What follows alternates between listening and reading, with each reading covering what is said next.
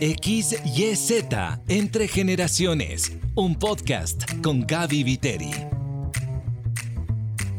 Bienvenido a XYZ Entre Generaciones. Te saluda Gaby Viteri. En este podcast contamos historias que conectan generaciones. Las nuevas generaciones pueden detectar con gran facilidad lo auténtico de lo falso. En un mundo con tantas noticias falsas, perfiles falsos, con gente que quiere parecerse a alguien más, menos a sí mismo, parece irónico pensar que uno de los valores que más atrae a la próxima generación es la autenticidad. Y es que en este contexto lo más sencillo es caer en los estereotipos y pensar que con una sola mirada ya sabemos, supuestamente, quién es cada persona. Es un desafío salir de este espacio y acercarnos para preguntar directamente qué hay detrás de lo que nuestros ojos alcanzan a percibir. Y seguramente nos vamos a sorprender. Una de las claves para ser auténtico es ser vulnerable y así aceptar la maravilla y el reto de ser único. Y en esta serie de música a través de las generaciones, te presento a un joven que ama hacer música urbana y justamente tendremos la osadía de ir más allá del ritmo y de la apariencia para conocer su corazón. Omar Hassel Mosquera nació en Ciudad de México. Su misión personal es ir y predicar a Jesús donde nadie llega. Considera que su familia es increíble. Son misioneros y desde que nació aprendió lo que es vivir por fe. Son súper unidos y se apoyan entre todos a pesar de que sus dos hermanos viven fuera del país. Es comunicador social de profesión y trabaja en HCJB. Su película favorita es El Señor de los Anillos. Un libro que le ha impactado recientemente es Con permiso, de Marcos Vidal. Le relaja ir al gym y jugar fútbol. Le preocupa la realidad que vivimos y cómo hemos perdido valores.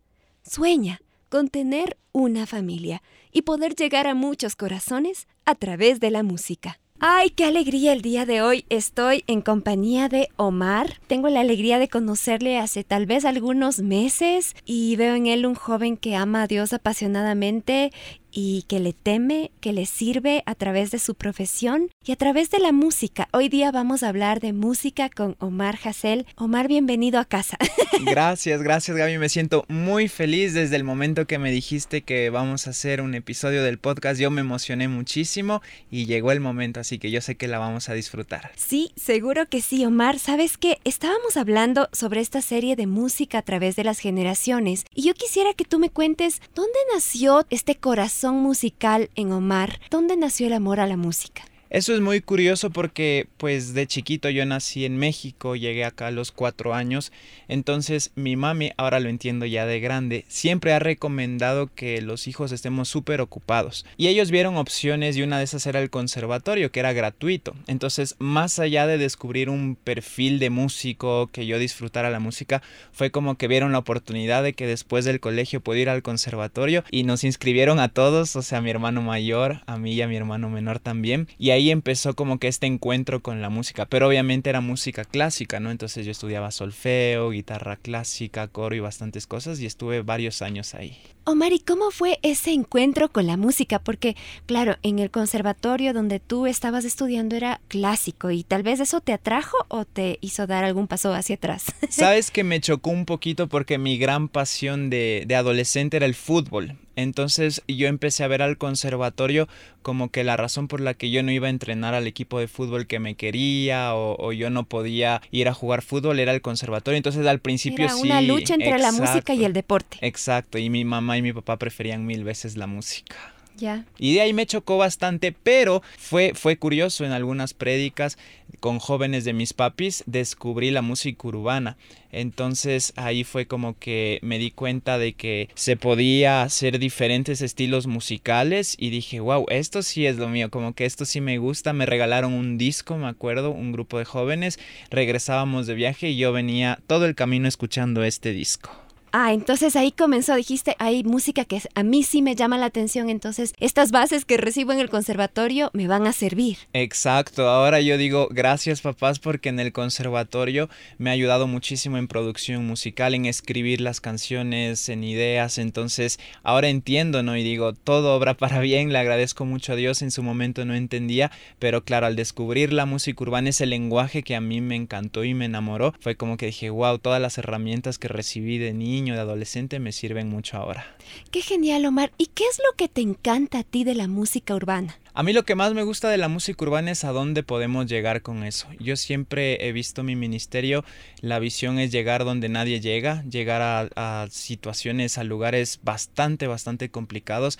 Entonces vamos a cárceles, a centros de rehabilitación, a barrios que son marginados. Entonces quizás si tú llegas con otro lenguaje musical, no les llame mucho la atención, pero si llegas con su lenguaje musical es como un idioma, como que tú le vayas a hablar, qué sé yo, en francés, alguien que no habla francés no te va a entender, pero si le hablas en su idioma, de una se va a conectar contigo. Eso es la música urbana para mí, es un idioma con el cual podemos llegar a los jóvenes, entonces es como que nos conectamos desde el principio, ya te ven un poquito, la parada se dice, es decir, la pinta, ¿no? Se ve nomás en la parada. Exacto, y te dicen, ah, está medio rapero, ya les llamas la atención, pero entra la pista o empiezas a improvisar o alguna rima y wow, conectas de una, entonces estás hablando en su idioma.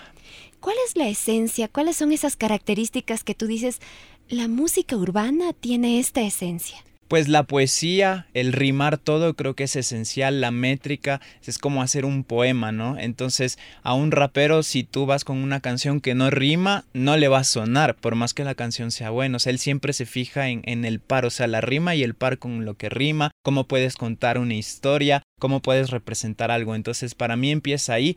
Claro que en los comienzos, o sea, hay que verlo porque muchos lo ven como una cultura, el hip hop y del hip hop y en el rap, que es la música en sí, hay diferentes movimientos, subgéneros, pero sí yo creo que la rima, la poesía y algo que a mí me gusta y disfruto mucho es poder contar nuestras vivencias y esas facilidades tenemos con la música urbana. Entonces, yo siempre antes de escribir oro y le pido a Dios como que qué necesito escuchar yo o qué necesito escuchar un joven, qué situación está pasando pasando, con qué historia se puede identificar y empieza a escribir la música como un instrumento para llevar el mensaje de Jesús. Y tú eres un compositor, Omar, y has ganado concursos de freestyle y de improvisación. Eres genial en eso. Y digo genial porque he tenido la oportunidad de verte y de escucharte componer en vivo sin recibir la información previamente, ninguna palabra. Y es como que, wow, me sorprende tanto tu capacidad mental. Es como un don divino lo que tú tienes. Y luego vamos a, a ver un poquito de improvisación. Pero cuéntame, vemos que componer puede puede uno decir, bueno, es que se inspiró, pero aparte de la inspiración, ¿qué más hay? Porque es, es complejo, no es tan sencillo, ¿verdad? Sí, sabes que las primeras, qué sé yo, cinco o seis canciones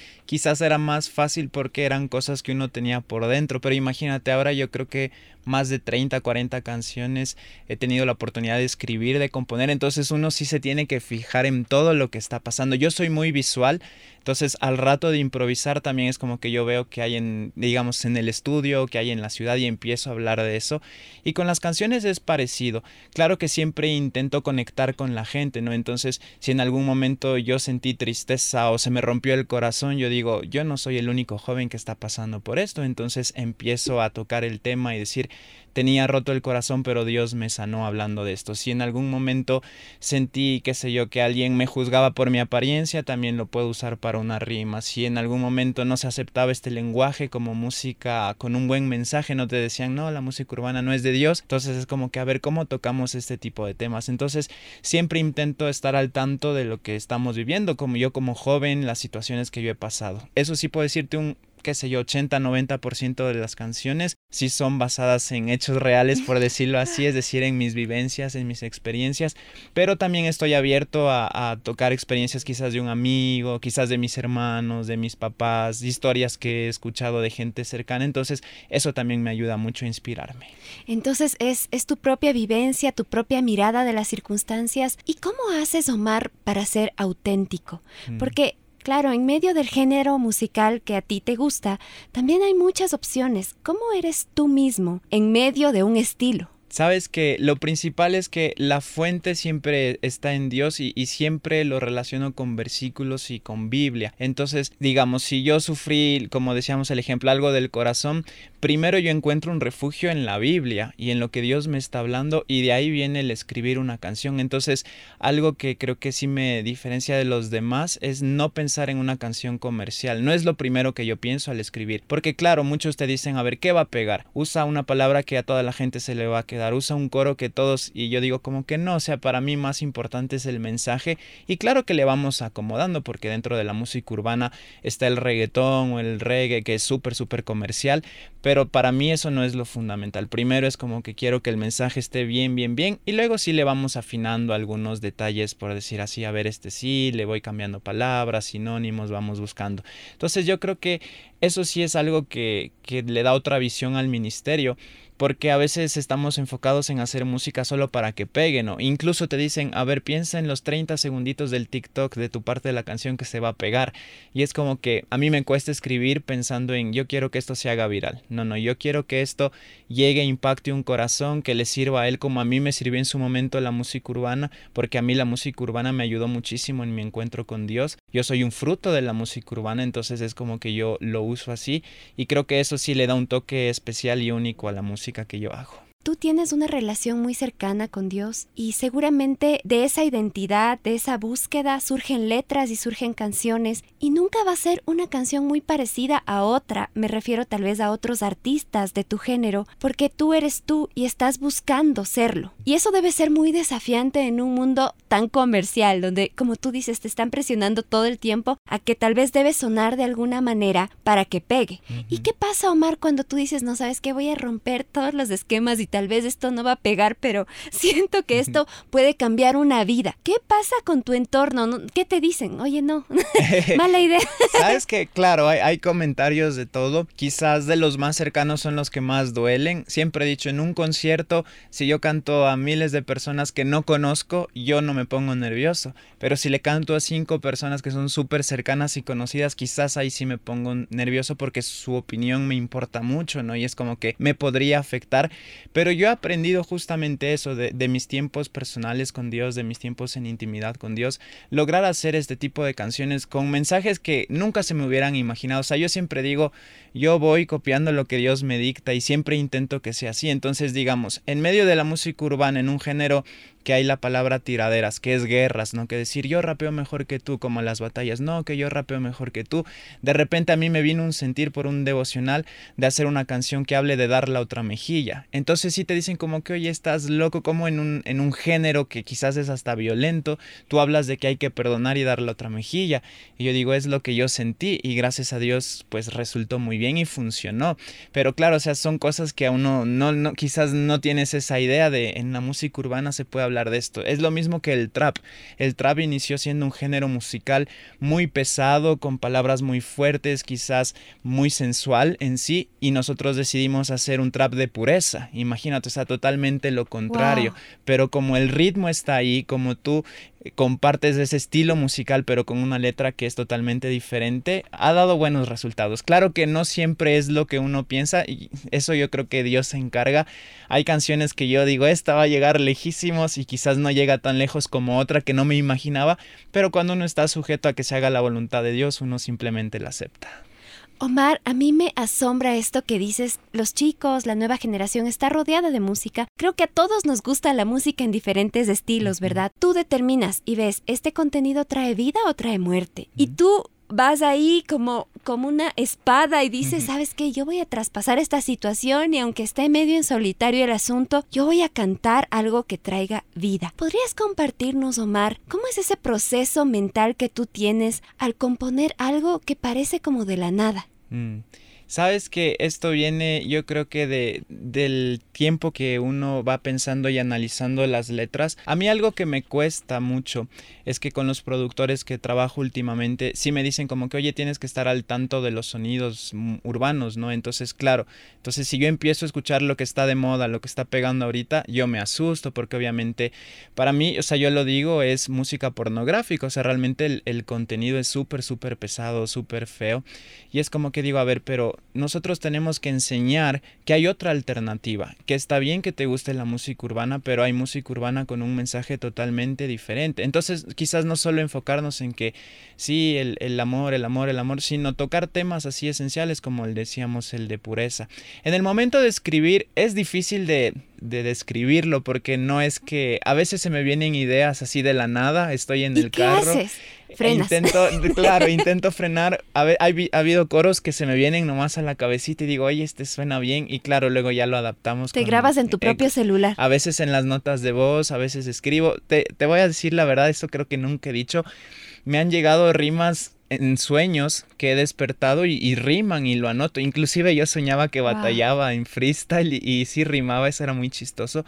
Pero es, es el hecho de, yo, yo, siempre siento que viene de Dios eso, ¿no? Y, y tengo un filtro que, que, es una bendición, que son mis papis, entonces... ¿Y cómo escuchas esa voz, Omar? Porque tal vez algunas personas dicen, ¿y cómo escuchas eso mm. en medio de tantas voces alrededor? Claro, yo creo que hay que separarlo bien porque e, esto es un hecho de la música urbana, pero no todo mi tiempo a solas con Dios es para hacer música, ¿no? Y no es que yo utilizo ese tiempo mío solo para decir, a ver, ahora sí, Dios, ¿qué vamos a escribir hoy? No, sino yo tengo mi tiempo a solas y Dios me va hablando a mí, a mi corazón, a lo que yo necesito y de repente de ahí vienen saliendo estas ideas de canciones. Entonces, justo ayer estaba componiendo una canción que habla de estar a solas con Dios, entonces es lo que yo siento, o sea, del cerrar mi puerta, de estar en secreto, de arrodillarme, incluso una frase muy bonita que ayer escribía, que no es solo es, eh, hablarle, sino escucharle, ¿no? Y a veces uno le habla tanto a Dios, ¿no? Como que quiero esto, esto, me pasa esto, esto, esto, pero no nos detenemos a escucharle, ¿no? Parece un monólogo. Exacto, entonces yo he aprendido en este tiempo a, a, silenciar y a escuchar. Y Dios te habla de diferentes maneras. Se siente una voz en el corazón, sientes palabras hermosas, te amo, eres mi hijo, pero también te habla por medio de personas, de prédicas, por medio de canciones, hasta de películas me ha hablado a mí. O sea, si te digo que hasta en el fútbol me ha hablado, entonces yo descubro tantas cosas. Y de ese tiempo creo que el fruto son las canciones, pero mi objetivo al buscar a Dios no es solo hacer música, sino es que, que me hable a mí, que me llene el corazón. Omar, ¿sabes qué? Me parece valiosísimo esto que dices, que tú buscas a Dios no como compositor, uh -huh. sino como hijo. Uh -huh. Y entonces como hijo caminas de su mano, te aferras a Él en cada aspecto de la vida. Y una faceta de esa integralidad es que eres un músico y Dios te inspira. Uh -huh. Así que me parece hermosísimo eso. Omar, ¿puedes contarnos esto de cómo, cómo hablas de uh -huh. Jesús a tu propia generación a través de la música urbana? A mí me han tocado experiencias muy muy fuertes donde jamás me imaginé llegar. Estuvimos en una de las cárceles principales de Bogotá y estaba, era el patio más peligroso. Te ponían como 10 sellos en el brazo y tenías que tener los 10 para salir de la cárcel. O sea, era un filtro así, pero súper, súper denso. Y llegamos, ¿no? Y empezamos a, a, tocar música, a rapear, a hacer improvisación con los chicos. Y tú veías esa alegría en los chicos, ese cambio de ellos, de que muchos ya conocían de Dios, a pesar de cualquier delito por el cual estaban encerrados. Y créeme que eso vale un millón de veces más que quizás tener mil suscriptores, de quizás que tu canción sea la más sonada en una radio, la más pegada. Entonces, creo que ahí yo empecé a tomar decisiones y Dios empezó a dirigir el ministerio, ¿no? De decir, no lo hago por fama, no lo hago por un nombre, no quiero estar en los conciertos más grandes. Eso viene después, pero o lo principal es ir donde estos chicos, donde nadie va. Entonces, yo al estar en una iglesia, cuando me invito a una iglesia y tenemos tiempos de música, yo me siento en casa y me lo disfruto, o sea, es increíble, es hermoso. Pero lo que como que mi corazoncito mueve es casi cada sábado o cada dos sábados vamos a barrios peligrosos, llevamos un parlante y empezamos y empezamos y, y la gente ni siquiera sabe quiénes somos y, y, no siempre es conmigo porque a veces está cantando un amigo, a veces está otro amigo porque lo hacemos constantemente, pero nosotros seguimos sirviendo abajo, nos acercamos, les abrazamos, entonces creo que es una excusa para compartir el amor de Jesús. Siempre lo he dicho, no es solo con la música, es con la vida, es con lo que hacemos y la manera de predicar, bueno, yo utilizo la música en los conciertos, pero creo que yo también intento ser un buen ejemplo cuando voy al gimnasio, cuando juego fútbol, un buen amigo, y ellos te preguntan, oye, tú tienes algo diferente, o, ¿por qué eres así? ¿Por qué piensas esto? ¿Por qué eres leal? ¿Por qué no mientes? ¿Por qué no tomas? ¿Por qué no, no hablas de chicas y cosas así? Y tú empiezas a hablar, ¿no? Entonces, creo que mi vida en sí está basada en compartir el amor de Jesús y claro, una de las facetas que más se hace públicas es la música. Y si se acaba la música, dejas de predicar y digo, no, o sea, cuando Dios diga ya no va a ser con música, va a ser, qué sé yo, con teatro, con prédicas, con lo que sea, pero la idea es compartir de eso. La música no es el propósito en sí. El propósito que tú tienes ahí es hablarle de Jesús a las personas que no tienen la oportunidad de escuchar sobre Él. ¿De dónde nace? ¿Por qué tienes esa, ese corazón que te mueve a la acción? Porque si vas cada sábado a barrios y haces ese tipo de cosas, no es solo algo idealista, sino algo que está muy, muy concreto. Yo nací en un hogar cristiano, pero no significaba que yo era cristiano. Yo no conocía a Dios realmente, lo había escuchado, pero iba a la iglesia del Dios de mis papás, oraba al Dios de mis papás, me portaba bien para guardar el nombre de mis papás y de repente tuve un encuentro con Dios. Eh, él me dijo que mucho más importante que ser hijo de pastor, hijo de misionero, rapero, futbolista, lo más importante es que yo era hijo de Dios, que yo era su hijo y que quería que lo conozca personalmente y, y así pues empezamos una relación personal cuando llegué a estos lugares donde vi realmente la necesidad que hay, porque yo vivía en una burbuja, por decirlo así, estuve en colegios cristianos, bueno, íbamos a bastantes iglesias, pero no palpaba en sí la necesidad, ¿no? Pero de repente empezaron estos eventos y llegué a estos lugares donde he visto niños de 13, 14 años en centros de rehabilitación por culpa de sus padres. He, he, visto cosas muy muy fuertes, inclusive vimos una vez un chico que casi asesina a otro chico en, nuestras, en nuestra cara porque era una venganza y luego él vino y nos contó, no, no, discúlpame, yo no estoy haciendo algo malo, es que ayer este chico me robó el celular, dice, y yo estaba así, y luego el chico se convirtió y el chico hasta sirve con nosotros ahora. Qué impresionante. ver esos cambios, tantos testimonios de gente que inclusive estuvo en las calles, que estuvo robando, que estuvo probando diferentes cosas y que su vida se transformó por Jesús, ¿no? Y decir, no puedo perder el tiempo y no compartir del amor de Jesús porque Jesús cambia la vida y cambió también mi vida como digo, yo vivía una religión, una relación, pero puede cambiar la vida de todos los demás. Entonces creo que te das cuenta que tu vida vale la sangre de Jesús, pero la vida de tu vecino, la vida de la persona que se sienta al lado tuyo en el bus, la vida del que te cae mal, vale la sangre de Jesús. Entonces ahí te das cuenta y dices, no, no puedo seguir perdiendo el tiempo, tengo que hacerlo. Creo que así nace y, obviamente tiene que ver mucho también con mi llamado, ¿no? Yo siempre eh, me he dado cuenta y he descubierto que es el evangelismo, es lo que más me gusta y es servir.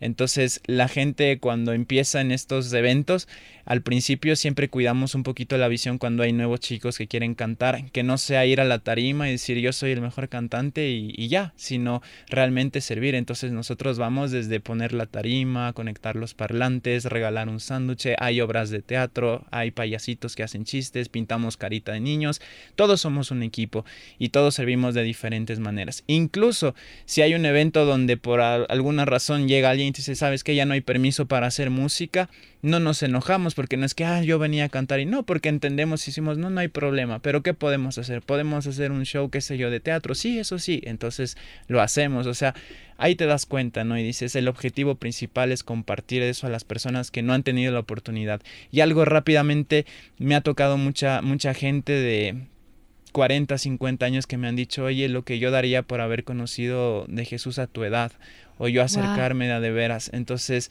yo digo como que no, nunca es tarde, o sea, hazlo y acércate, pero digo, no, o sea, puedo hablarle a los jóvenes para que luego no pase esto de decirte, oye, quisiera haber escuchado de Jesús antes. Antes. Eh, yo veo que lo que tú transmites en realidad es el mensaje y los medios que se usen, bueno, los que haya, cómo estás listo para hacer música, tus, tus amigos, tus compañeros están listos para hacer teatro, caritas pintadas. Lo importante es, es Jesús. Y eso me impacta mucho. Omar, ¿puedes contarnos qué necesita la próxima generación cuando tú te acercas a ellos en los barrios a los que vas? ¿Qué necesidad ves? Qué, qué fuerte esta pregunta. Bueno, hay, hay, mucha falta de amor realmente, pero dentro de eso se conlleva también falta de identidad, de no saber quién eres, hay mucha soledad, mucho miedo también, mucho temor por todo lo que escuchas pero todo se centra e, en el amor. Yo me he dado cuenta con gente, la gente más pesada de los barrios, los jefes de las pandillas, donde tú dices, o sea, yo me acerco a todos, pero a él yo creo que no me voy a acercar, que se rompe ese muro que ellos ponen con un abrazo. Cuando tú le dices, oye Jesús te ama y le abrazas Y, y él te dice, oye, no, nadie me había abrazado hace años, hace meses, y te empieza a contar su historia y dices, wow, y, tristemente muchos vienen de familias divididas, ausencia de papá, ausencia de mamá, de los dos, viven con algún familiar por ahí, y te das cuenta esa necesidad que tiene. Hay un gran vacío de, de amor, y como digo, a veces lo buscan en la calle, ¿no? Entonces, si nadie en la casa le dice te amo, nadie le abraza, nadie dice te apoyo, y encuentras eso en la calle, de alguien que te dice, nosotros somos de esta pandilla y te vamos a defender, pero tú también nos defiendes, y siempre así, piensan que eso es amor y lo empiezan a confundir. Entonces yo creo que la gran necesidad es buscar ese amor y, y no se dan cuenta, ¿no? Porque no saben realmente qué es amor y Dios es amor. Entonces eso rompe todas las barreras. Una de las experiencias más fuertes en uno de mis primeros eventos, iba con un amigo a cantar. Cantamos, nos fue bien, a la gente le gustó y dije, listo, vamos nomás. Y me dijeron, no, mira, ahí atrás hay unos chicos que estaban escuchando. Y yo digo, no, pero se notaba que esos chicos eran un poco peligrosos. Y no es que somos imprudentes porque somos sabios y sabemos cómo acercarnos, pero dijo, no, pero el chico sí, sí alzó la mano y sí estaba ahí apoyando. Dice, y si tú no vas, ¿quién va a ir? ¿Y quién se va a acercar? Y dije, claro, o sea, vamos obviamente con las precauciones debidas nos acercamos y, eso es lo que digo, o sea, quizás la, la, persona que yo juzgaba y pensaba que era la que más me iba a rechazar fue la que más aceptó y la que estaba dispuesto a escuchar, la que nos contó su historia, la que nos abrazó, la que aceptó al Señor, la que estuvo en el discipulado. Entonces, nosotros no hacemos la obra, ¿no? La obra la hace el Espíritu Santo y tenemos que ser obedientes. Pero sí, yo creo que lo que más hace falta es el amor. Y antes de que tengas que ir, porque les comentamos que estamos grabando antes del programa que, Omar tiene con, sus padres en familia, en HCJB, entonces tenemos minutos. y yo le dije, Omar, por favor, necesitamos que improvises y te voy a dar, ¿cuántas palabras puedo darte? Pueden ser cuatro o cinco si quieres y yo tengo que improvisar con esas. Ya, él no sabe las palabras. En este momento yo le voy a dar a, Omar las palabras y decirte, gracias Omar por, por tu corazón, gracias a Dios por, por un joven que está totalmente entregado a Él. Y, si algo yo le pido a Dios, y seguro, seguro tus papis piden siempre por eso, es que Dios mande ángeles, que su mano te cubra, porque la situación en nuestro país, en las calles, es, es muy complicada y tú estás yendo donde las papas queman y realmente solo el mensaje de Jesús va a cambiar en esencia los corazones porque solo Él lo puede hacer. Así que gracias a Dios por tu vida, Omar. Y aquí están las palabras. La primera es amor, joven, Jesús y X, Y, Z. A ver, muy bien. Como no hay un ritmo, lo vamos a hacer a capela, pero le voy a pedir a, a Gaby que haga unas palmitas así, así suavecito. Eso. A ver, dice ya. Ah, aquí improviso porque te estoy hablando del valor, por eso digo la verdad y lo hago con honor. Si te hablo de algo y qué es lo mejor, es que solo con Dios tú descubres el amor. ¿Cómo lo ven? Tú sabes que en esto no hay cárceles, pero siempre hablamos y lo hacemos en idiomas iguales. ¿Cómo es que lo ves? No hablamos solo de redes, pero esperamos llegar al corazón de los jóvenes. En esto siempre lo hacemos, no me acuerdo las otras palabras. Creo que una se me vino y no es abracadabra, pero si lo hago bien porque tengo buenas sensaciones. X, Y, Z, el mensaje sigue en generaciones y sigue llegando a diferentes corazones. Por eso con lo urbano hacemos más canciones. Me falta una palabra. ¿Cuál más era para decir? Creo que no era la primera. Solo esa palabra, ¿cuál faltaba? Bueno, creo que lo hiciste perfecto. tu acompañamiento, o sea, yo fallo. No, no, no, estuvo súper, súper bien. Es una probadita, pero bueno, esto es un freestyle y es lo que hacemos y que también llama mucho la atención de los chicos. Sí, qué chévere, Omar. Gracias por regalarnos estos minutos en X y Z entre generaciones. Eres de esa generación que ama a Jesús con la vida y que realmente está haciendo un cambio en su propia generación. Gracias a ti, de verdad fue un tiempo que disfruté mucho y pues que esto nos anime a hacer siempre nuestra obra, ¿no? A poner nuestro granito de arena y servir en lo que podamos al Señor. Muchas gracias, Omar, por ayudarnos en este camino de romper estereotipos, de escucharnos entre generaciones y conectarnos auténticamente. Tu desafío para esta semana. Te pregunto, ¿los niños o los jóvenes a tu alrededor se sienten amados? ¿Qué puedes hacer proactivamente, de manera auténtica, para conectar con ellos y que se sientan amados? Si este contenido fue una inspiración para ti, te invito a compartirlo en este momento con cinco personas. A mí me encuentras en Instagram como arroba gaby.viteriXYZ. Nos encontramos la próxima semana. Tengo mucha expectativa de volver a conversar contigo. Recibe un abrazo gigante de esos que conectan generaciones. XYZ Entre Generaciones con Gaby Viteri. Una producción de HCJB.